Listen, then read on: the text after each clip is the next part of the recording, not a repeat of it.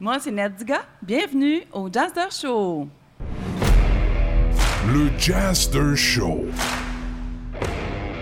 Assoyez-vous confortablement.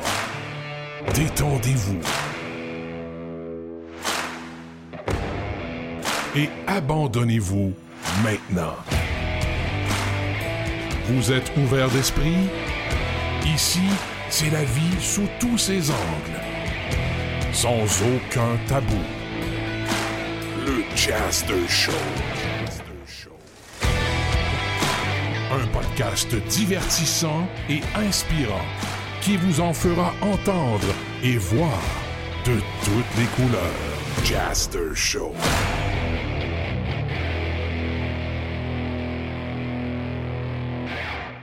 Donc, euh, merci beaucoup à tout le monde d'être ici pour l'enregistrement sur l'émission de l'anxiété. Euh, juste spécifier, nous sommes euh, présentement au 313 rue Saint-Georges, Saint-Jérôme, qui se trouve à être le, le Resto Pub, le Cerbère. Numéro de téléphone pour les rejoindre 450-431-3333. Donc, euh, le menu il est extra. Vous pouvez aller voir sur leur page Internet, aussi sur le Facebook. euh, toute l'information est là, très pertinente. Donc, on vient souvent ici, une bonne table, un bon service également. Alex Saraf, Bonjour. collaborateur ici à l'émission Le Jazzer Show, Bonjour. qui est auteur, psychopédagogue, prof de psy au Cégep Saint-Laurent et gérontolo- il est prof de... qui a étudié aussi en gérontologie. Oui. On a également Xavier et Caroline. Allô? Salut. Bonjour, qui, eux, vivent l'anxiété. Donc, c'est important pour nous d'avoir l'avis d'un professionnel et puis d'avoir aussi des gens qui vivent cette problématique-là de l'anxiété. Et puis, bon, comme toute recherche que je fais, je commence par Google parce que, bon, pourquoi je commence par là? Parce que tout le monde, quand on a des recherches à faire, c'est le premier outil de recherche bien souvent qu'on utilise. Donc, on inscrit le- l'information recherchée, on pèse sur Enter et puis on trouve des définitions, exemple, selon Larousse. Puis là, on va regarder la définition de l'anxiété. Donc, inquiétude pénible, tension nerveuse causée par l'incertitude, l'attente, angoisse, donc un trouble émotionnel se traduisant par un sentiment indéfinissable d'insécurité. Ça ressemble à ça, hein? Oui. Je trouvais que ça, ça correspondait bien Ouais. à, à la définition que moi j'en avais, en tout cas. C'est une peur aussi euh, irrationnelle, là. Mais parce qu'il y a un danger, il y a une situation qui est anxiogène, ça veut dire qui cause de l'anxiété ou qui pourrait causer de l'anxiété. On, peut parler aussi d'anxiété anticipatoire. Donc, euh, puis c'est une situa- situation où il y a de l'anxiété parce que c'est une situation qui pourrait nous amener à l'anxiété. Donc, on a la peur de l'affronter, puis on saute aux conclusions, on voit le pire, etc. Puis c'est beaucoup d'incertitude, puis euh, de l'intolérance à l'incertitude, là. Mhm. Et puis là, ben, l'anxiété fait partie de la famille des troubles anxieux. Oui, Est-ce que tu peux nous parler un petit peu plus? C'est quoi un trouble anxieux? Oui, c'est ça. Les troubles anxieux, c'est dans le DSM-5, le manuel diagnostique et statistique des troubles mentaux, qui est apparu en version euh, française en 2015. Et euh, parmi les troubles anxieux, on en a plusieurs. hein. On a le trouble obsessif-compulsif, le TOC, là, le trouble obsessif-compulsif, les gens qui ont une obsession, ça veut dire une idée récurrente, intrusive dans la tête. Il faut que tout soit dans l'ordre, il faut que tout soit propre, en fin de compte, l'obsession de la propreté, puis ils vont avoir la compulsion, le comportement répétitif, en fin de compte, de se laver les mains et puis de pouvoir annuler cette obsession-là. On a le trouble panique, les, les gens qui font des attaques de panique, il y a des gens qui vivent de l'anxiété sociale. Ah, l'anxiété sociale, c'est dans des situations euh, sociales dans son milieu où la personne euh, n'a n'a pas beaucoup d'habileté sociale, elle va penser qu'elle va rougir, que les gens vont, les gens vont la regarder en fin de compte, euh, puis c'est la peur du jugement aussi des autres. là. Puis il y a le trouble d'anxiété généralisé qu'on appelle le TAG. Le trouble d'anxiété généralisé dans le DSM-5, il n'a pas changé par rapport aux six symptômes. Donc, il y a six caractéristiques. Il faut en avoir trois sur les six pour avoir le trouble d'anxiété généralisé. Donc, en gros, là, c'est ça, c'est un manque de concentration, euh, insomnie, trouble de concentration, des oublis, insomnie, Euh, aussi, c'est en fin de compte, euh, il peut avoir, euh, c'est une vigilance. Hein? C'est aussi le- au niveau psychomoteur que la personne peut avoir un ralentissement ou peut avoir aussi le niveau psychomoteur où la personne va bouger plus. OK? Donc, puis il y a les autres caractéristiques, bien sûr. Donc, il y a aussi la fatigue, hein? La fatigue, l'irritabilité. Vous savez, avec l'insomnie, là. C'est ça. Dans le fond, il y a l'anxiété sociale, il y a la- l'anxiété de performance généralisée, puis chronique Ouais, également. L'anxiété de performance aussi, les gens le vivent. hein. On peut penser aux relations euh, sexuelles, on peut penser à l'anxiété de performance à l'école aussi. Donc, il y a plusieurs types d'anxiété là. Euh, le stress post-traumatique, maintenant, il a été, en fin de compte, il a vécu, il a eu comme une promotion. Parce que dans le DSM-5, si on peut s'exprimer ainsi, s'exprimer parce qu'il est le, le stress post-traumatique, le trouble euh, stress post-traumatique, c'était dans les troubles anxieux, mais là, il, il fait partie d'apport comme diagnostic. Donc, le stress post-traumatique, post veut dire après. Traumatique, c'est le mot trauma, en fin de compte. Donc, c'est la personne qui va avoir, en fin de compte, elle va revivre les événements. C'est une reviviscence des événements. Elle va les revivre, elle va se revoir, en fin de compte, revoir l'événement. Mettons les anciens guerriers, ils vont revoir la scène. Ceux qui ont vécu, par exemple, à Auschwitz euh, pendant la guerre, la Seconde Guerre mondiale, ils vont revoir. la- C'est dans leur cauchemar. hein. Ils vont avoir des cauchemars, ils vont vomir, ils vont y penser, etc. là. Ça prend quelques caractéristiques pour avoir le stress euh, post-traumatique. Même s'il n'y a pas de cauchemar, et les autres caractéristiques sont là, on peut mettre le, le syndrome euh, post-traumatique. Et puis, tu as parlé un petit peu des symptômes Oui. Ça, c'est pas mal général euh, à l'anxiété. Dans Oui. le fond, il y a la fébrilité, bon, forte agitation, sensation d'être survolté ou Oui. d'être à bout. D'être à bout, là. Moi, je me rappelle, j'avais pris avec euh, euh, une neuropsychologue qui avait donné, en fin de compte, une conférence, ça fait plusieurs années de ça, ça fait, je pense, dix ans de ça. Puis elle avait dit que les gens qui ont le trouble d'anxiété généralisée ne sont pas capables de mettre la switch à off. Ça- c'est toujours. Ils vont sauter aux conclusions, ils vont avoir une pensée qui est émotive, la surgénéralisation, c'est tout ou rien.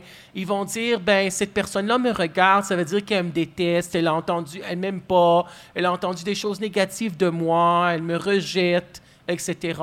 Ou elle va penser, bon, mettons, elle est étudiée à l'université, ou mettons, étudiée au cégep, euh, j'ai, coulé le cours, je vais mettre en dehors, en dehors du cégep, je vais être, je vais pas avoir un bon emploi, je vais être itinérante, en fin de compte, j'aurai pas de revenus. Fait qu'on en Donc, fait une anticipation, montagne. là. On fait une montagne, finalement. Ouais. avec Voir les catastrophes. vit. Oui, c'est ça. Fait que là, on amplifie le problème. Oui. Et puis, je pourrais avouer que je suis une de celles qui vit de l'anxiété. Oui. OK? À quel niveau? C'est difficile de le déterminer. Puis je me suis posé la question, bon, c'est-tu une anxiété, c'est-tu une angoisse, c'est-tu une crise de panique? Tu sais, c'est tellement euh, abstrait pour moi que, bon, je vais appeler ça euh, de l'anxiété. Et puis, bon, ce que ça fait, c'est qu'aussitôt que j'ai une problématique qui me fait peur, ben là, je, je me mets dans tous mes états. Et puis là, je viens, j'ai de la difficulté à respirer.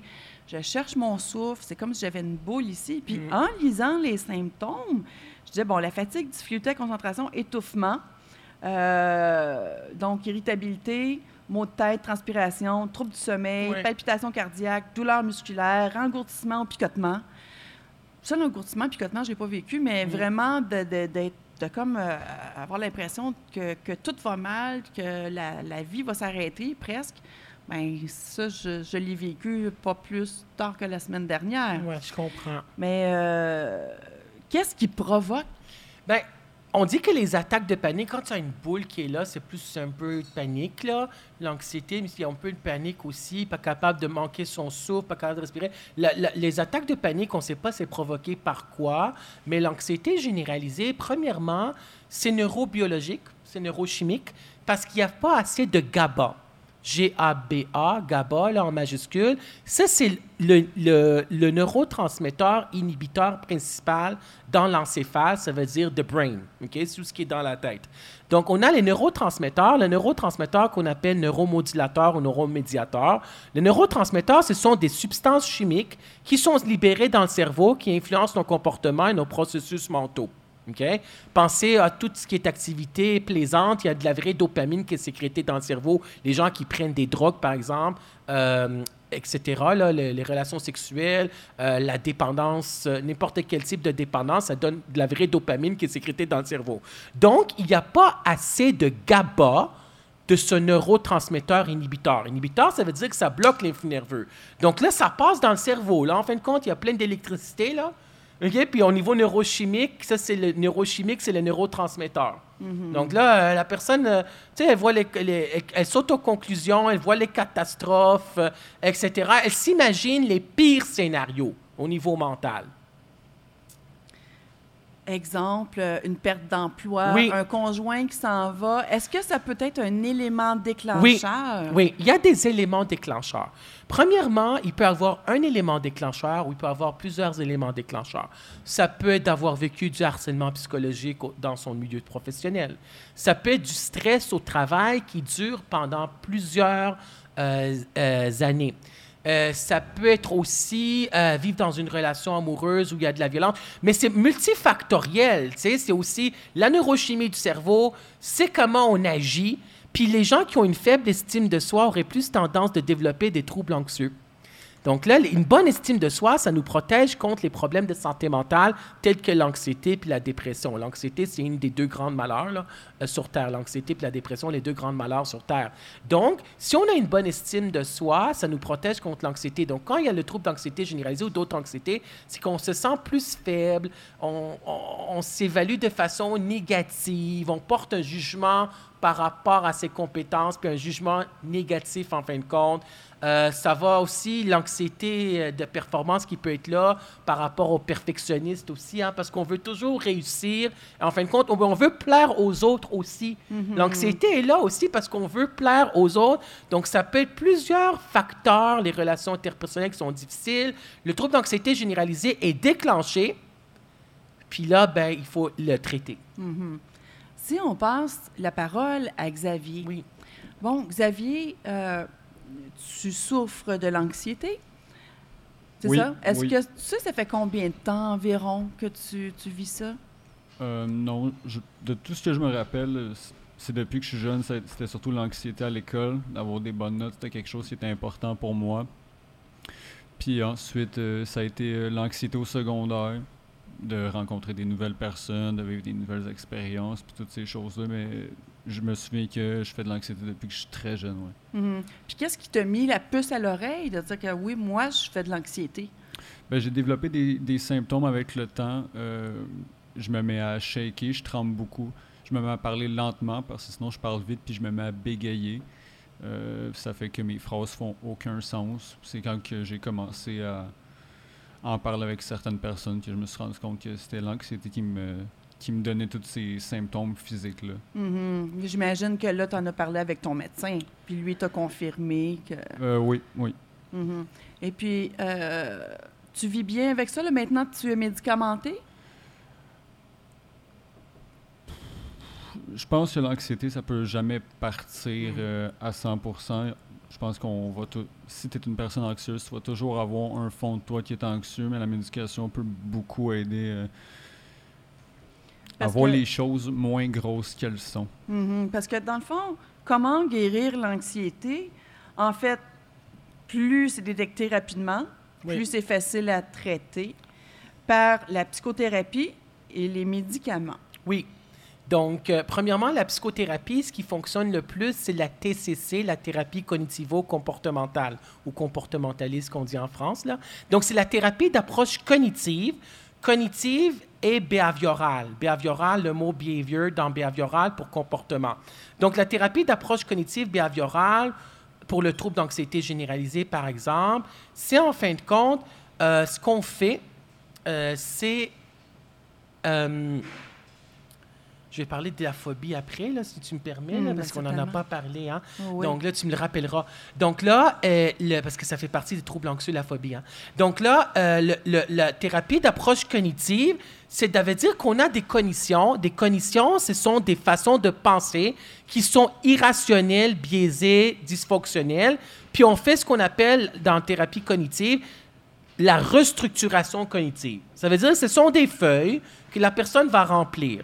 Premièrement, elle va remplir, mettons exemple, cette personne ne m'a pas dit bonjour. Elle me déteste, elle a entendu des choses négatives de moi, elle m'en veut pour quelque chose. Ça, c'est ta pensée automatique. C'est ce que tu penses. C'est une pensée qui était, qui, où tu peux faire de la surgénéralisation. Elle m'a jamais aimé, elle m'aimera jamais, etc. Puis c'est de la, la, pensée émotive aussi, de la surgénéralisation, etc. Puis là, à quel pourcentage que tu y crois à ça?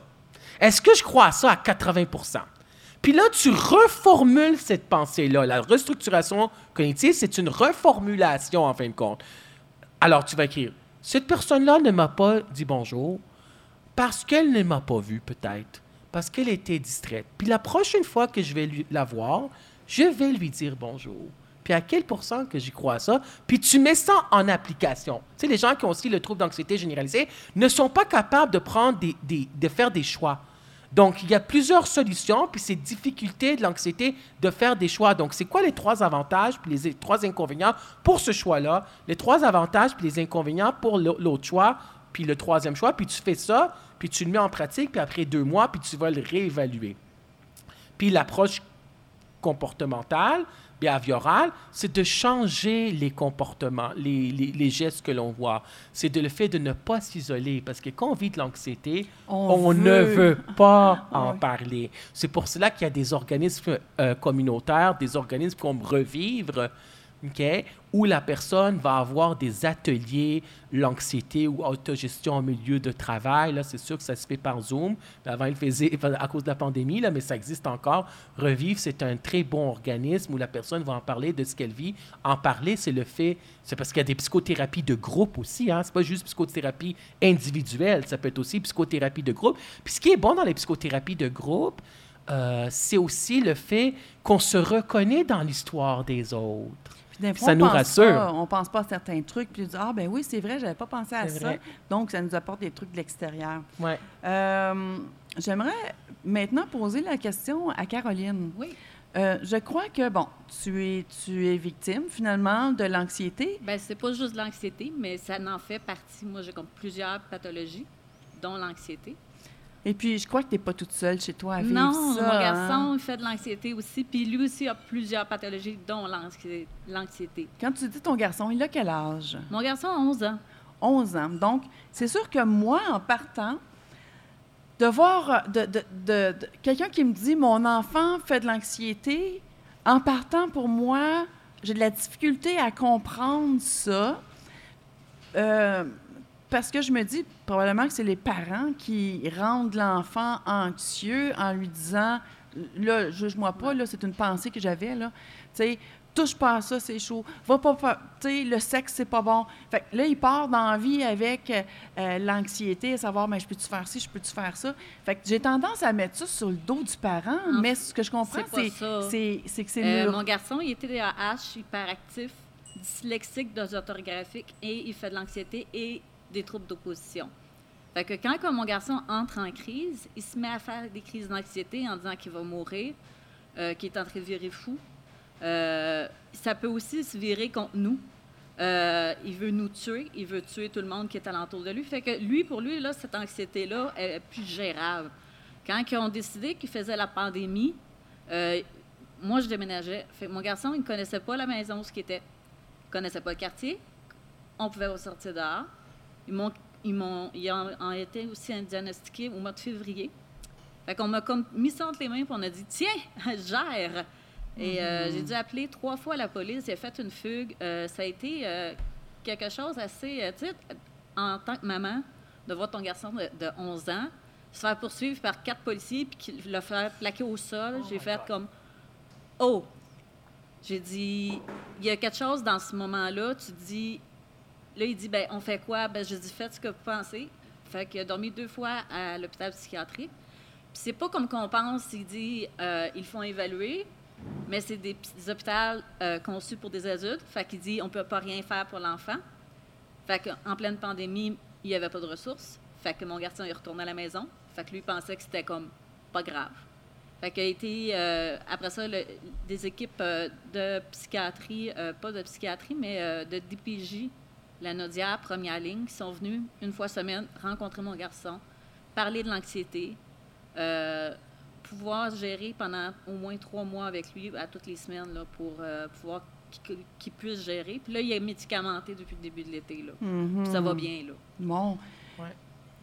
Dans le fond, je- je- tu sais, ce que je, je, je nommais tantôt, je ne dois pas être la seule à penser ça, là, j'imagine, euh, d'avoir une pensée, de dire, ben écoute, un enfant, ça se peut pas que ce soit anxieux, ça vient de quelque part. Mais c'est ça que je disais, quand je me mets à- à- quand je me suis mis à lire le livre La psychologie, la psychologie pour apprécier l'humain, le livre que Alex Saraf justement a écrit, j'ai compris que c'était un dérèglement Oui. du cerveau. Oui. Ça n'a rien à voir avec le parent. Non, ben, c'est ça, ça. ça doit avoir, il doit avoir un certain lien à un moment donné, Oui, oui. là, euh, tout dépendant de la situation, toujours. Oui. Mais Mais c'est souvent ce que le monde croit. C'est la faute du parent. Mais souvent, le parent, on est pris dans le même loop. Puis tu te dis, ben en tant que mère, ben j'ai fait. Puis l'intervenant de la DPJ venait, il regardait mon, mon frigidaire, il disait, ben il y a des tâches à chaque semaine. Lui, il a des tâches, elle a des tâches. OK. Euh, ah, il est bien encadré, il y a des activités, euh, tu fais des activités avec lui. Fait que, tu sais, à un moment donné, tu te dis, ben je fais-tu tout comme faut, comme en tant que parent, puis je fais-tu toutes les démarches? Mon garçon avait déjà été suivi en troisième année par un, un travailleur au CLSC. Puis, à un moment donné, tu te dis, Ben, je, je suis rendu où? Je suis rendu où dans tout ça? Puis, il y a, oui, ils disent qu'il y a de l'aide, mais finalement, l'aide, euh, chaque enfant est tellement différent que tu voudrais l'aider à faire son anxiété puis à gérer son anxiété. puis là, j'imagine qu'en tant que parent, on doit se sentir coupable, veut, veut pas, que notre enfant euh, ait un, un trouble anxieux ou autre. J'imagine qu'on doit se dire, mon Dieu, qu'est-ce que j'ai fait comme parent pour que mon enfant vive ça?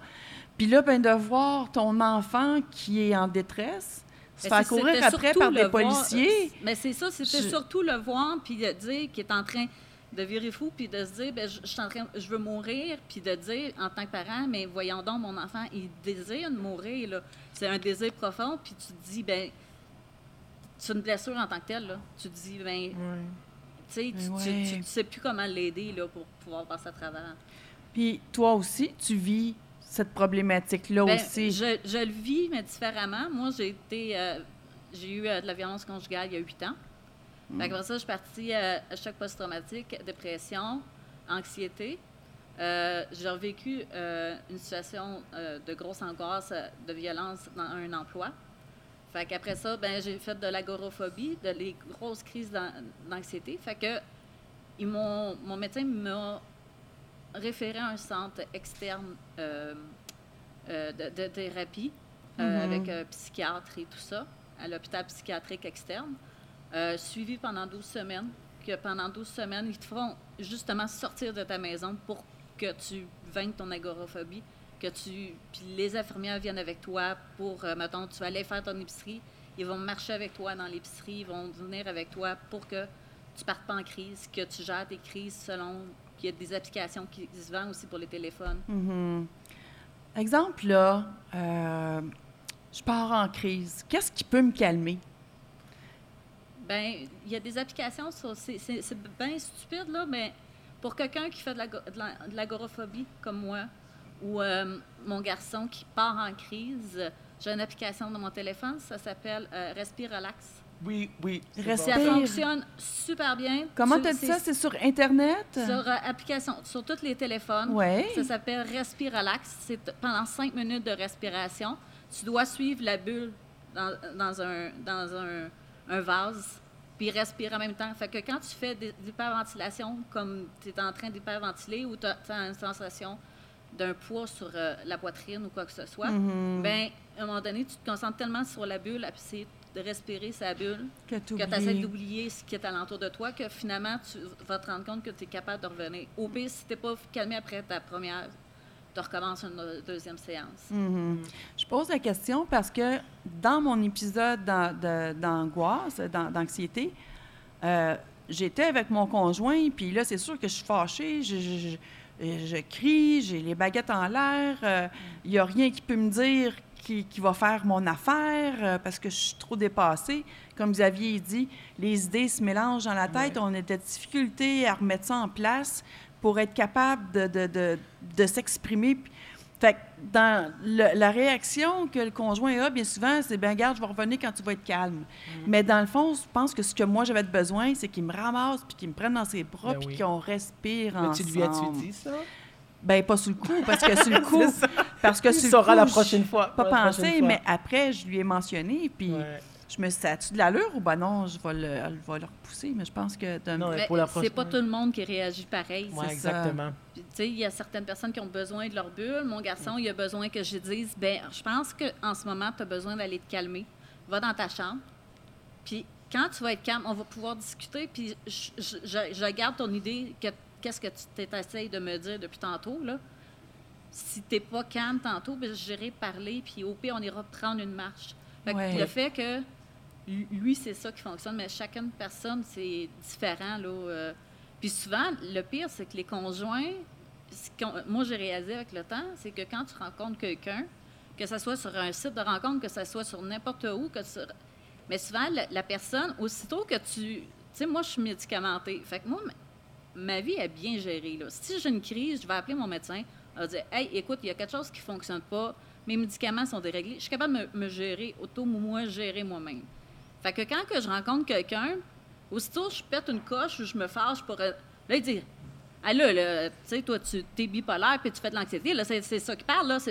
Puis souvent, on, on réalise que le monde ne comprenne pas. Non, non, non, c'est pas ça. Là. Puis je pense que ça se dit- parle pas assez. Je pense que le monde ne comprenne pas assez qu'il y a des différences entre quelqu'un qui est médicamenté, qui fonctionne bien en société, ou quelqu'un qui ne fonctionne pas bien. Mhm. Oui, c'est ça, exactement. On parlait du conjoint. Euh, comme c'est sûr que, exemple, nous, on le vit, mais les conjoints, les colocs, Mm, oui. la famille, eux aussi le vivent Ben indirectement. Puis ils subissent ça, Oui, finalement. exactement. Fait que, euh, Ouais. comment eux peuvent dealer avec ça, là? Oui, c'est ça. Ben, il y a le livre qui a été écrit il y a plusieurs années. euh, c'est plus un livre de psychopop, là, de psychologie populaire, Vivre avec un stressé. Donc, c'est aussi. Et c'est aussi. Il y a aussi des, des organismes de support par rapport aux membres de la famille qui, ont des conjoints ou des conjointes qui vivent de l'anxiété, euh, etc. aussi. Là. Donc, euh, c'est, c'est- la personne doit se connaître elle-même. Si la personne n'est pas capable d'être consolée par l'autre aussi, ça serait le temps aussi. Il faudrait se trouver des phrases rassurantes et de se dire, et c'est quoi la phrase clé rassurante pour moi que ça fonctionne? Il y a des gens pires que nous, c'est pas si grave que ça, ça passera, tu as déjà vécu ça, tu le sais. Mais au début, c'est des appréhensions, hein? C'est comme ça, on ne sait pas si- qu'est-ce qui, qu'est-ce qui se passe, qu'est-ce qui se passe. Puis il peut avoir aussi des obsessions, ça veut dire des idées récurrentes, donc on y pense plusieurs fois. Mais aussi se dire que de prendre les médicaments, parce que les médicaments, on sait que c'est neurochimique, parce que les médicaments fonctionnent. Donc, on peut prendre euh, des antidépresseurs que- tels que le citalopram, etc., ou d'autres types d'antidépresseurs. On prend des tranquillisants, des anxiolytiques, là, comme le Buspar, etc. là. Donc, on prend ça et ça- et ça, ça nous aide, puis ça nous calme. Donc, c'est neurochimique, neurochimie du cerveau. Puis de dire aussi des phrases rassurantes que, que je trouve qui sont bonnes. Ben, je suis pas le seul qui le vit, hein. Il y a des gens aussi, qui, des autres personnes. Puis de se connaître, puis de dire la prochaine fois, c'est ça ce que j'aurais voulu que tu fasses, puis la prochaine fois, tu le sauras. Si jamais je revis ça, mais tu sauras comment réagir, puis on, s'ajuste par rapport à l'autre. Puis juste de dire, là, je suis anxieux, là, ou anxieuse, là, je m'en vais, puis je vais être seul. Puis je m'en vais tout seul au cinéma, je vais aller prendre une marche pour me calmer, j'écoute ma musique, j'écoute un film, là, je veux avoir du temps pour moi, puis de prendre des activités plaisantes qui sont là. Puis tu sais, c'est sûr qu'il y a aussi la comorbidité, hein? Comme euh, elle disait, par exemple, euh, Caroline, son fils qui vit le trouble oppositionnel, puis tout ça, là, le trouble oppositionnel, c'est qu'on lui dit de faire quelque chose, puis il le fait pas, il fait le contraire. Donc ça, c'est sûr que c'est l'anxiété, puis tout ça, ça c'est relié. Donc il y a aussi à voir, avec le trouble anxieux, il y a aussi de la comorbidité. Puis c'est aussi, c'est pas la faute des parents. OK? Ça, c'est important de savoir ce n'est pas la faute des parents, mais on sait qu'il y a une composante génétique. Pourquoi? Parce que si on a un membre de la famille éloigné qui vit, en fin de compte, un trouble dépressif majeur ou un trouble bipolaire ou schizophrénie, etc., là, un trouble émotif majeur, là, trouble anxieux vraiment sévère, l'anxiété, l'anxiété sévère modérée, etc., on a 10% de chances de le vivre si on a un membre de la famille éloigné, comme cousin, cousine, grand-mère, grand-père, oncle. Excuse-moi, c'est 5% 5% Puis quand c'est un membre de la famille proche, ça devient 10% Pas plus que ça. J'étais sûre que c'était... C'est plus. Mais, mais ça, parfois, ça dépend, hein? Ça dépend des statistiques. Mm-hmm. Ouais. Et puis là, Xavier, bon, tu es capable de, de vivre avec euh, l'anxiété. Tu fais des crises euh, assez régulièrement ou c'est de plus en plus rare? Euh, c'est pas vraiment des crises. Je, je décrirais plus ça comme une phase parce qu'une crise, ça sonne gros. Euh, mais euh, ça m'arrive euh, quand il y a une grosse situation qui va se passer, quand il faut que je prenne une grande décision qui va changer beaucoup de choses, c'est là que je commence à faire de l'anxiété. Ouais. Ouais. Mhm. Exemple, euh, l'arrivée d'un, d'un examen à l'école Euh, ou une un entrevue. examen à euh, l'école, une entrevue pour une job. rupture, euh, mon char qui va lâcher. De, on dirait que peu importe ce qui va arriver, juste d'aller au dépanneur puis de revenir, je me prépare un scénario tout de suite sur si ça va mal, qu'est-ce que je vais faire. Je me prépare avant de partir. mhm. Fait que tu as quand même le scénario négatif de ce qui peut arriver. Ouais. Ouais, je, je- c'est toujours le scénario négatif. C'est pour ça que je prévois toujours qu'est-ce que qu'est-ce que je peux faire. Mais je trouve ça intéressant parce que je veux prévoir que s'il arrive telle chose, moi j'aurais eu tendance plutôt à dire de changer la pensée négative pour la remplacer par une, une positive. Oui, ça, il faut, il faut la changer. Il faut dire, OK, ce, ce scénario-là, est-ce qu'il pourrait arriver? À combien de pourcentage? C'est de l'anxiété anticipatoire, c'est de l'anxiété situationnelle, peut-être. Dans, dans le fond, c'est ça, c'est ce que tu parlais tantôt. Là. Oui, oui. Exactement, c'est ça. Oui, exactement. Donc là, qu'est-ce qui pourrait arriver? J'imagine, en fin de compte, le, le pire scénario. Le pire scénario, je m'en vais, je sais pas si je, je- je parle de façon fictive. là. Je Mais ça peut être quoi comme idée? Là? Ouais. Exemple, si tu t'en vas au dépanneur, qu'est-ce qui pourrait te, te faire peur, t'angoisser? Euh, que mon auto brise, euh, Mm. tout dépendant de ton background. Moi, des fois, c'est de, de croiser des personnes que j'ai pas envie de croiser, des personnes Mm. que il faudrait pas que je croise non plus. Donc, c'est- fait que si on y va avec cette... cette, C'est un euh, peu de l'anxiété sociale aussi, hein? parce que c'est les, les- les relations interpersonnelles. Je veux pas croiser ce genre de personnes-là. Je veux pas ressentir, je veux pas les voir. C'est aussi l'anxiété sociale qui est un petit peu là. Je connais pas son diagnostic, mais je parle de Oui, ce que je pense, de ce que je vois, le gros portrait. Oui, oui. C'est de l'anxiété aussi par rapport aux événements de la vie, de la vie quotidienne. Le pire scénario, c'est de sauter aux conclusions, euh, de l'intolérance à l'incertitude aussi. Qu'est-ce qui va arriver? C'est-tu vrai que c'est rien, etc. Puis ça, c'est c'est difficile. Pour cela qu'il faut avoir les médicaments et la psychothérapie, puis de se connaître soi-même, puis de se dire, OK, ça, je suis en train de le vivre. Puis moi, je pense que, comme Xavier disait, que l'anxiété, ça reste un petit peu avec la personne tout le temps. Là, où Ouais. ça peut- on peut se guérir de ça, mais c'est un trouble d'anxiété généralisé ou un trouble anxiosocial. L'anxiété sociale, la phobie sociale qu'on appelle, c'est peut être en rémission ou stable, mais ça peut revenir aussi. Ce sont des moments anxieux qu'on vit. Puis on n'est pas les seules personnes qui vivent des troubles anxieux. Parce que euh, l'autre chose que j'ai pas dit, la phobie. La phobie, c'est un trouble anxieux. C'est une peur irrationnelle d'un objet. Ah, les gens qui ont peur de serpents des, chiens, etc. Donc là, ce qu'on fait, c'est de la désensibilisation systématique, de, la situation la moins anxiogène à la plus anxiogène. Donc la personne qui a peur, mettons, des chiens, elle va aller regarder les, livres euh, sur les chiens. Elle va, c'est de moins anxiogène à plus anxiogène. Elle va aller regarder les films Beethoven. Elle va aller à la SPCA, ils sont dans la cage. Mais à la fin, elle va devoir apprendre le comportement que le, le chien aboie pas contre toi, puis il va te falloir qu'il va te sniffer, en fin de compte, te sentir, puis là, tu vas être capable d'avoir le bon comportement, de le flatter, puis en fin de compte, il va, le, le chien va être sur tes, tes jambes. Là. Donc, c'est vraiment petit à petit la progression. On fait plus ce qu'on appelle euh, la, la thérapie d'immersion, le flooding. Là. Mettons, les gens, une femme, c'est une histoire vraie, elle avait peur des, des ballons. Lui ont enfermé dans une chambre avec 200 ballons. Ça, on fait plus ça, là. Ça, ça se fait plus, ça. C'est raide. Non, raide. non, jamais. Pour continuer euh, dans, dans comment guérir cette anxiété-là, on parlait de médicaments, mais j'avais une question à Oui. propos de, de quelque chose qui est rendu légal maintenant, qu'on appelle le CBD. Est-ce j'ai entendu parler, c'est euh, c'est une composante dans la dans la marijuana. Oui, OK, c'est ça ce que je pensais. OK, donc j'ai Parce que je sais qu'il y a le THC. oui, pour le- l'euphorie. OK, ouais. Mais le CBD, Ouais. ben, tu vois, j'ai une, une, une connaissance qui, je ne savais pas elle, que ça existait. Qui, elle, euh, prend ça pour, pour calmer justement ses crises. Donc, oui, je me mais ça calme, oui. Je, fait que je me demandais si ça pouvait faire partie de la médication. Ben, euh, Maintenant, la marijuana est légale, mais je pense qu'ils vont plus aller vers les antidépresseurs ou les anxiolytiques.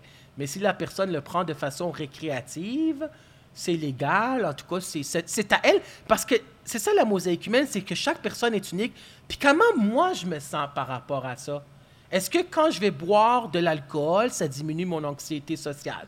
La personne pourrait parfois prendre un peu d'alcool pour diminuer. Si la marijuana la calme, ben, elle va se connaître elle-même qu'est-ce qui pourrait être bien pour elle. Il faut voir aussi les études longitudinales puis les études, en, en fin de compte, par rapport à- au, au CB, Au euh, CBD, oui. CBD, là, ça, j'ai pas entendu parler de ça, je peux pas me prononcer là-dessus, là. Mais tu comprends-tu, c'est de savoir qu'est-ce qui fonctionne pour moi, la psychothérapie, oui, les médicaments, etc., puis faire des activités plaisantes que l'on aime, puis de s'écouter soi-même, puis d'apprendre à se connaître, le connais-toi toi-même.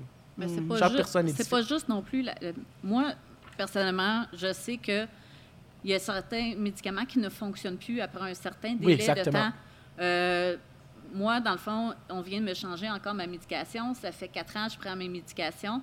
On vient de me changer. On essaie une molécule, ne fonctionne pas. J'ai Ouais. passé deux semaines à pleurer et à paniquer, à, à avoir des crises. Puis c'est pas une crise, moi, que je fais par jour. C'est à peu près 30. Fait que, dans une journée, dans une journée. Fait qu'imaginez mes journées Ouais. super le fun que je peux passer. Fait que je préfère être chez nous entouré dans, dans, dans puis c'est- puis dans ma tête, je me dis tout le temps, fais pas ça. Puis en même temps, il y a tellement de façons de fonctionner. Puis le, le- puis tantôt, tu parlais tu sais, du conjoint, puis tout ça, de la façon. Euh, une personne qui, qui fait beaucoup de pathologies comme moi, euh, souvent, le médecin peut inviter le conjoint à venir dans, dans Ouais. une rencontre et il va expliquer aussi c'est quoi toutes les problématiques qu'il peut rencontrer. C'est toutes les façons qu'il peut aider pour euh, si- comment aider ton conjoint quand il fait une crise ou quoi que ce soit. ouais, à comprendre À aussi c'est quoi. Ben oui, parce, Ouais. surtout à comprendre, parce que beaucoup de monde ne comprennent pas toutes les, les, les maladies. Puis souvent, les, médicaments, ben c'est ça. S'il faut que tu sois, avoir un bon suivi avec des, de bons médecins qui, peut-être qu'après un certain étape, une étape, puis tu dis, ben écoute, ça fonctionne plus, je recommence à faire des crises. Ils te redonnent des médicaments, puis ils recommencent un autre processus de médicaments que tu sais que ça va prendre six semaines avant de faire effet, que tu sais que Ouais. c'est comme repartir Ouais. dans une spirale. Fait que, tu sais, moi, tu l'as su, je l'ai, je l'ai mentionné la dernière fois. Euh, j'ai commencé à connaître, puis j'en ai parlé avec mon médecin dernièrement. Elle n'était pas super chaude à l'idée parce qu'elle dit que c'est comme prendre une béquille. Mais j'essaie d'avoir un chien thérapeutique pour qu'il me suive en temps, en temps plein. Ouais, la zoothérapie. Euh, c'est plus un animal. euh, euh, voyons. je- je cherche- Animal de compagnie? Non, c'est euh, un, un accompagnant euh, émotif. OK. OK. Un chien. euh, fait que dans le fond, il te suit exactement comme un chien Mira, mais c'est ton chien que. C'est bon. Si tu fais une crise d'angoisse, le chien souvent va la détecter avant que toi tu la, détectes. Ah ouais. Et tu vas essayer ça? Mais j'essaie que mon chien soit formé pour ça. Ah, OK, OK, ben, je comprends. J'aimerais ça en, en avoir des nouvelles. Mais pour. Mais t'es encore trop bébé en ce moment, là, mais les démarches sont entreprises pour ça. là. Moi, je comprends. Ben oui, Mais- c'est intéressant ça. Ouais. Et puis, euh, Xavier, euh, tu sais, tu as une conjointe. Euh, dans le sens, là où je veux m'en venir, où je veux en venir, c'est que quand on vit cette problématique-là, un conjoint conjointe arrive dans notre vie, comprend pas c'est quoi l'anxiété, c'est quoi ce- cette maladie-là, ce trouble-là, et puis là, ben, on essaye d'y expliquer que non, c'est pas, je suis pas folle, euh, non, euh, c'est, fait que là, tu es obligé de te battre avec l'autre pour essayer de justifier ce que tu vis. Puis là, ben, tu peux vivre finalement des, des- le préjugé. Puis tu n'as pas besoin de vivre ça, le, le- le- préjugé, quand tu es déjà malade. Fait que, dans le fond, un conjoint, tu devrais, ce serait intéressant de l'avoir plus comme, comme euh, partenaire, pas comme un affront euh, via euh, ce syndrome-là, finalement. Oui, ben c'est sûr qu'il faut que ce soit quelqu'un qui est fort émotivement aussi, puis qui ait aucun jugement. Euh, moi, avec euh, Elodie, euh, ce qu'il y avait, c'est que quand elle vivait quelque chose de pas le fun à cause de mon anxiété, elle me le disait. On a eu plusieurs discussions pendant mes changements de médication. Elle me Mhm. disait que elle vivait telle affaire quand moi je vivais telle affaire, que telle réaction, elle, elle se sentait comme ça. Tu sais, mettons, euh, euh, tu t'as été irritable aujourd'hui, mettons, t'as donné un coup de poing sur la table, ben, j'ai fait le saut, c'est... J'étais insécure, j'avais un peu peur, je savais pas comment réagir. Fait que- Mais elle est assez forte émotivement, puis elle utilise les bons mots pour Ouais. que qu'on parle pas au-dessus, justement, si on, si on revient euh, au podcast d'avant, de, de parler au juste, ça a un plus grand impact. Parce que si tu dis, ah, ah, euh, t'as tapé sa table, euh, tu, tu, tu, Ouais. mais là, c'est. euh, j'ai eu peur. Fait que tu sais, ça fait comme, OK, c'est comme, c'est moins le fun à recevoir. Fait que t'as tendance à, comprer, à comprendre plus du premier coup. Ben oui, c'est ça. Et, et puis, toi, est-ce que tu as un conjoint, sans indiscrétion, Caroline? Non, j'ai pas de conjoint. Puis euh, je vais vous dire que essayez de trouver quelqu'un, puis tu, dis- tu sais jamais euh, jusqu'à quel point. Puis là, tu- c'est- c'est- ça peut être stupide à dire comme ça, mais ça, tu sais jamais à quel point que tu peux dire. euh, je rencontre quelqu'un, je commence à parler sur Internet, c'est une discussion, je rencontre en vrai. Tu sais jamais, est-ce que je dois en aborder? Je dois pas l'aborder? Est-ce que je peux l'aborder? De quelle façon l'abord- aborder tous mes problèmes? Puis, tu sais, moi, j'en ai pas juste un, là. Puis, j'ai mon garçon aussi. Fait que, tu sais, il faut que la personne, si la personne, elle me dit, ah, moi, j'ai des problèmes euh, dépressifs, je vais dire, excuse, je pense pas que ça soit un bon match. Parce que j'ai besoin, de- comme qui dit, quelqu'un de fort à côté de moi. Parce que si la personne elle est dépressive, j'ai mon garçon qui fait une crise, puis que moi, je file pas bien, on- n'est pas bien toute la gang, là. Ça va Ben pas oui, bien, là. c'est ça. comme un- Puis il faut faire attention de ne pas tirer lui vers le bas aussi. C'est ça, tu veux pas. Puis moi, je pense que c'est là où je, je suis quand même assez autonome de moi-même, de me dire, ben j'ai mes problèmes, je sais quand je suis malade, parce que moi, dans le fond, moi, je suis bipolaire. Fait que moi, je pars sur un, un high. Puis quand je suis dans un high, des fois, ma mère, elle fait Hey, euh, quoi, tu trouves pas que tu es dans une bulle euh, Ça fait une coupe de mois, là, tu devrais comme. Puis là, des fois, je fais Ah, je ne suis pas insultée que le monde me le dise. Puis même des fois, c'est moi que je m'en rends compte. Je fais, hey, je dis, OK, le dent s'en vient, là. Mhm. Moins le fun. Fait que je dis, euh, mais de l'anxiété ou, je- tu sais, ah, je file pas. Tu sais, ça me tente pas de sortir à soir. Je suis comme pas bien, mais toi, si tu veux sortir, vas-y. Tu sais, pas, pas brimer l'autre non plus Mhm. à cause de ça. Mais tu sais, on est-tu vraiment obligé de le dire au début d'une relation? Ça? Ben, Hein? Je pense que tu le dis au moment où tu te sens en confiance, où tu penses, ben tu peux pas lui cacher ça pendant des mois, là, mais tu veux dire, il va s'en rendre compte aussi, mais tu, tu lui dis au, au moment où tu te sens prêt ou prête, où tu penses que tu vas être bien accueilli, qu'il y a un lien qui est con- confiance, que la personne va le découvrir, que la personne, c'est le moment de le dire. Puis tu Mais vas, tu vas pas le dire à tout le monde, là. C'est parce que Mais- quand tu rencontres quelqu'un, puis tu l'invites, mettons, à coucher, Ouais. puis que là, tu fais, euh, ben là, il faut que j'aille prendre mes médicaments, puis qu'il voit le plateau sortir, Ouais, puis je tu fais, comprends. Ouais, je comprends. Il te regarde puis il fait Ah, non, non, mais je- moi, je suis folle, mais je me soigne. Des fois, j'essaie de, dé- de dédramatiser les Avec choses. le rire. mais ouais, c'est ça, tu sais, faut que tu te dis, ben garde. euh, Ouais, oui, je comprends. ça c'est là, tu sais, tu peux pas passer outre, puis je pense que c'est là, le, moi, où ce que je vais, c'est, bon, ben j'ai ça. Si tu- Ben- tu peux pas vivre avec, dis-le, c'est pas grave, au moins j'ai pas un, un- un trop lien Mais c'est d'attachement. sûr que ça peut faire peur, Ça comme, fait beaucoup peur. comme d'un autre côté, la personne qui est éduquée va comprendre que c'est une bonne chose qu'elle soit médicamentée. Donc, je suis contente, Ouais. tu sais, là. euh, Puis, ouais. Puis il y a aussi, on, on parle des conjoints puis des conjointes, mais il y a aussi d'autres membres, d'autres, des membres de la famille, là. Et pour ça, on a les amis de la santé mentale, Friends of Mental Health. Sont- les amis de la santé mentale, c'est pour les membres de la famille, pour les gens qui ont un membre de la famille qui vit des troubles anxieux. C'est difficile aussi parce que c'est pas juste de le vivre, comme le disait Caroline, parfois la neurochimie du cerveau change. Donc, les médicaments ne fonctionnent plus après des années, ce qui est un peu plate. Donc, c'est c'est vraiment ça. La neurochimie change, puis les médicaments. Et il faut vraiment euh, s'écouter soi-même, puis être bien, puis de, de choisir quelqu'un qui est fort, ça c'est vrai, et qui serait capable de, de m'écouter, parce que je vais en parler. Parce que les gens qui vivent de l'anxiété vont en parler, vont en parler, ils ne sont pas bien là-dedans. Donc, comment est-ce que ces personnes-là ont cette capacité d'écoute aussi? Exactement. Ouais. Côté travail, pensez-vous qu'il y a des préjugés?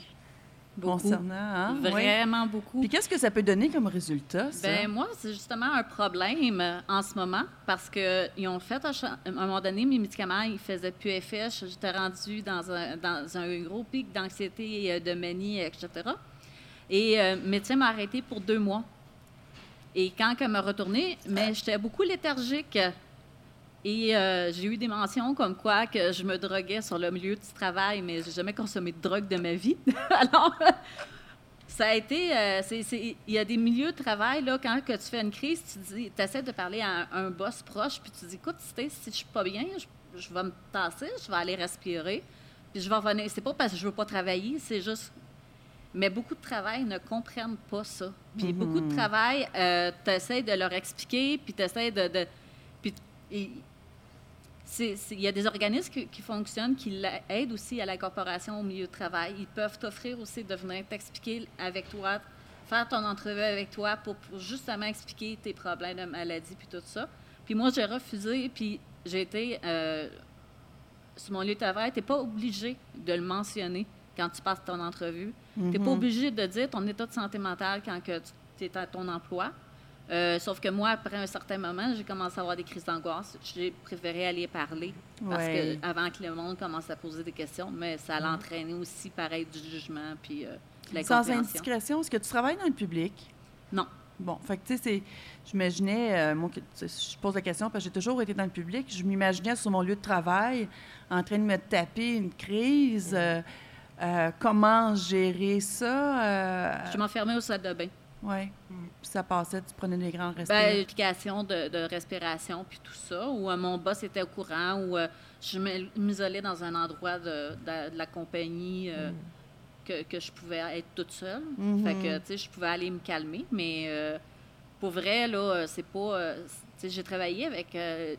j'ai travaillé dans le public, j'ai travaillé, j'avais une garderie à la maison, j'ai eu... j'ai travaillé dans le public puis tout ça. Euh, mais je vais te dire que c'est difficile quand tu es tout seul avec des enfants d'essayer de te gérer tes crises d'anxiété puis de à un moment donné tu réalises que c'est plus faisable là, c'est pas que euh, là, tu as besoin, t'as besoin d'aide à ce moment-là. c'est ça. Oui, c'est ça. Ouais. Parce qu'il y, a- il y a plusieurs combinaisons de facteurs. Tu sais, euh, on, on va y revenir un petit peu. Tu sais, biologique, héréditaire, on en a parlé. Individuels puis environnementaux. Ouais. Tu sais, si je comprends bien, c'est vraiment toutes ces facettes-là qui, Ouais.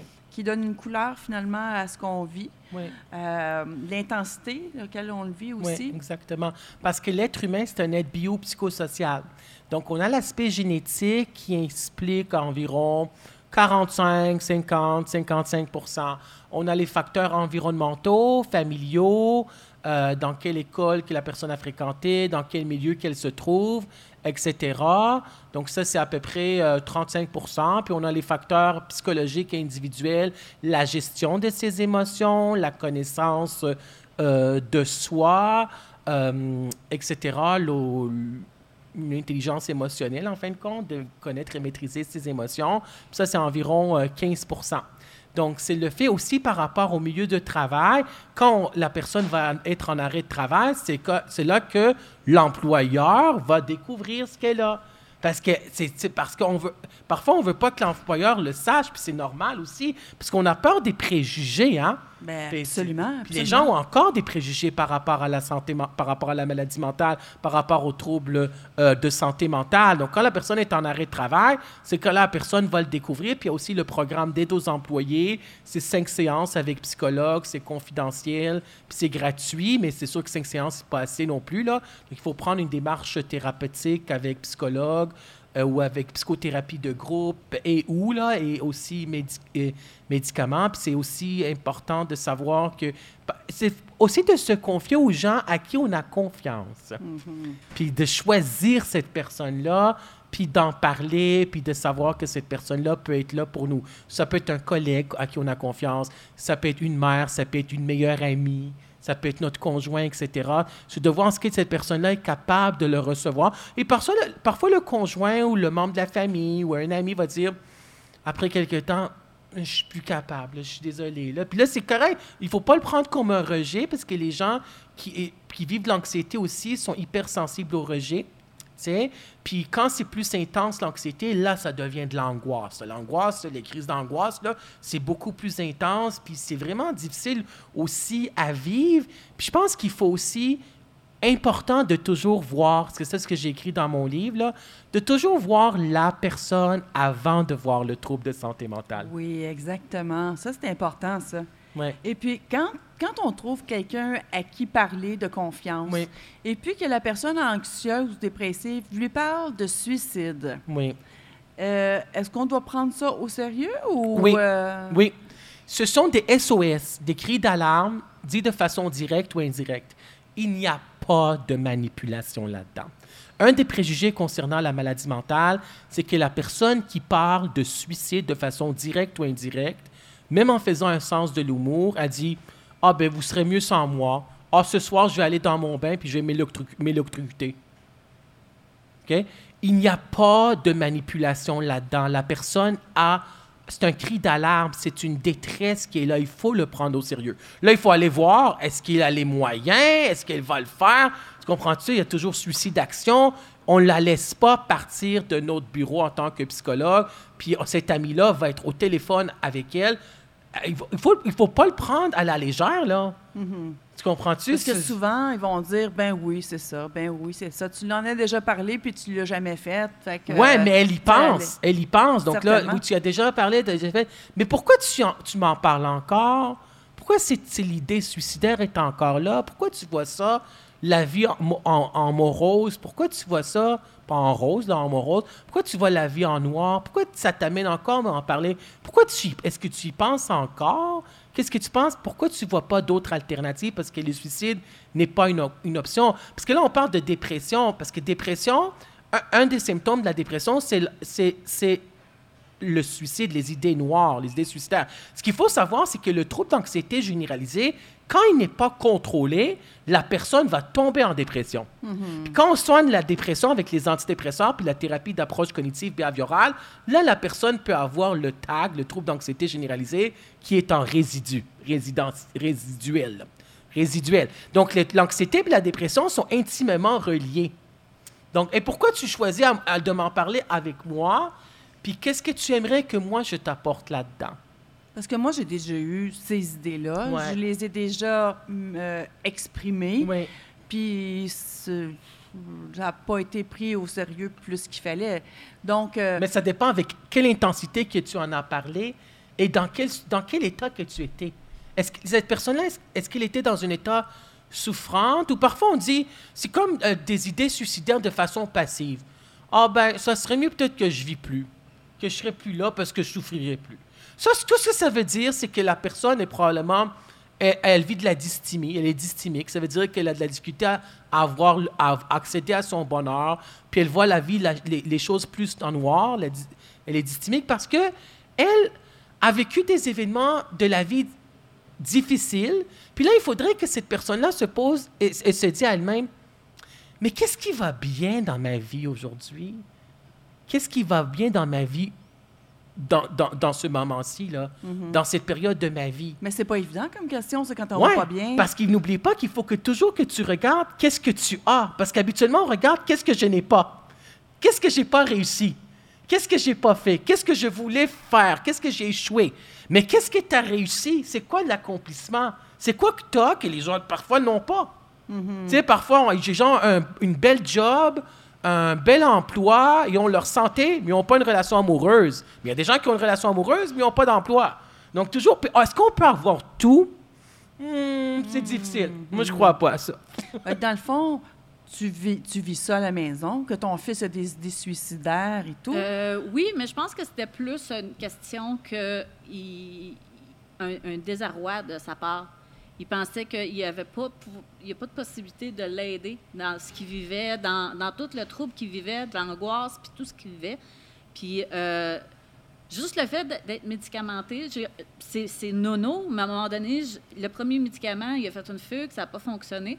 Le deuxième, il en a pris un deuxième, et à un moment donné, j'ai dit, j'ai retrouvé mon garçon. J'ai retrouvé mon garçon qu'il disait Maman, j'ai envie d'un câlin. Puis moi, que- qui me disait J'ai envie d'un câlin, j'ai fait Ben voyons, j'ai dit Tu m'as pas fait ça depuis tes quatre ans. Fait que, à un moment donné, je réalise, puis des fois, vers l'heure du souper, je fais Je pense que ton médicament fait plus effet. Il dit Non, je parle vite, puis je m'énerve moi-même. Je fais OK. Fait que, et je pense que quand on commence à se médicamenter, puis juste quand on commence à- à on est plus conscient de nous-mêmes aussi.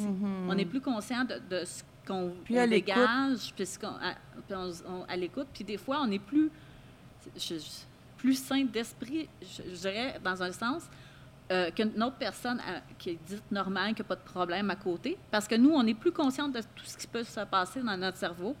Puis on s'écoute, puis on se dit... Sinon, on est toutes mélangées, les idées se Sinon, ça chevauchent. vient, ça, vient, ça vient comme un, un fouillis. Fait qu'il faut qu'on catégorise tout euh, ce qui se passe dans notre tête. Mhm. Puis la personne à côté de nous autres, elle comprend pas à quel point. Moi, moi là, si je m'en vais. Moi, je, probablement, je ne pourrais pas refaire mon travail où ce que je travaillais. Je vais aller étudier en, en gestion des stocks. Moi, placer toutes tes affaires en ligne, là. Il y a quelque chose de plus zen que ça. Il n'y a rien de plus zen que ça. Que, Quand je vais juste t'inviter chez moi, dans mon gar- garde-manger. moi, j'aime ça, ranger des. Ben, chez nous, c'est pas. Des fois, ça vient tout en désordre, mais juste le fait de placer des affaires, on dirait que tu catégorises tellement dans ta tête, tu dirais que tout en l'entour soit catégorisé. Puis le monde, des fois, quelqu'un qui est dé- désorganisé à côté de toi, tu fais comme, ben voyons, là, tu sais, moi, qui ai des problèmes, ben, je suis plus organisé que toi. Tu sais, Ouais. Ça va pas. Et puis, Xavier, est-ce que dans, dans tes périodes anxieuses, les idées suicidaires sont venues euh, en pensée? Euh, oui. C'est c'est arrivé très souvent, surtout pendant mon secondaire. Il est arrivé plusieurs événements. euh, ça arrivait toujours back-à-back. Fait que, euh, il y a un moment donné que, que je savais plus quoi faire. Puis j'ai appelé euh, mon meilleur ami à 3 heures du matin en pleurant. Puis j'ai dit que, que j'allais me passer à soir. Puis en place de, de juste faire comme non, non, ou, ou d'appeler la police tout de suite, il me, il m'a dit la phrase que je m'attendais le moins à ce qu'il me dise. Il m'a dit Man, je t'aime, ça va être correct. Mm. Puis je me, suis, je me suis mis à pleurer encore plus. Puis euh, depuis ce temps-là, mon lien avec lui a été en- encore plus gros. Ça fait, ça fait neuf ans que qu'il est, est dans ma vie, que c'est mon meilleur ami. Fait que, Wow, Ouais. Il y a un, beau, un bon réflexe. euh, Ouais. Oui, il y avait un beau réflexe. C'était une phrase rassurante, voulant dire je t'aime, voulant dire je veux que tu restes. Dans le sens, c'était comme indirectement, c'est comme sous-entendu. Je t'aime, ça veut dire que je tiens à toi. Il avait cette empathie-là, il était capable de se mettre à la place de son ami et de comprendre cette souffrance-là. Puis c'est des phrases qui, qui sont clés pour nous, qui fonctionnent pour nous, et qu'on dit, ah, c'est dire qu'il y a quelqu'un qui m'aime, c'est dire qu'il y a quelqu'un qui tient à moi et qui voudrait que je sois encore vivant. Puis c'est en fin de compte l'instinct de, de vie qui prend le dessus, là, les roses là, que Exactement. Freud a parlé.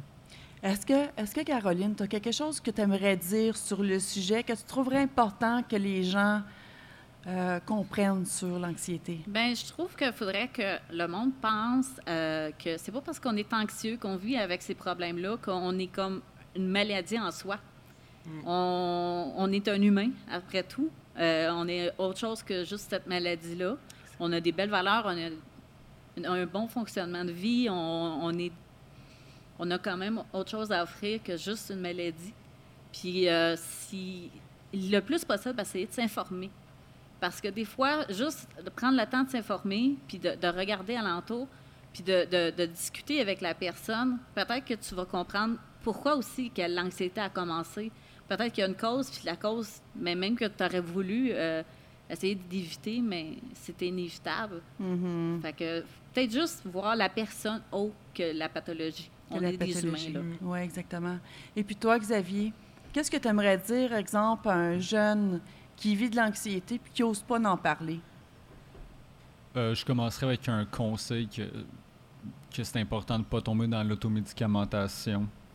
Que ce soit euh, avec des prescriptions qui ne sont pas à lui, drogue, alcool, euh, euh, le jeu, le sexe, ça peut être n'importe quoi, de ne pas tomber dans une dépendance qui pourrait apporter encore plus de problèmes alentour de lui. Très intéressant, ça. Puis de, sinon, juste ben, faire une- un suivi thérapeutique, ça existe, des, thérapies externes, que tu t'assois en rond avec des jeunes, puis euh, un ou deux intervenants, puis que tu parles de ça, de comprendre que tu n'es pas tout seul, puis euh, de pouvoir en parler avec quelqu'un qui a envie, comme ça, c'est la personne qui peut comprendre autant que toi c'est quoi, puis t'apporter les conseils que t'as pas, puis y donner ceux que lui a pas. Mhm.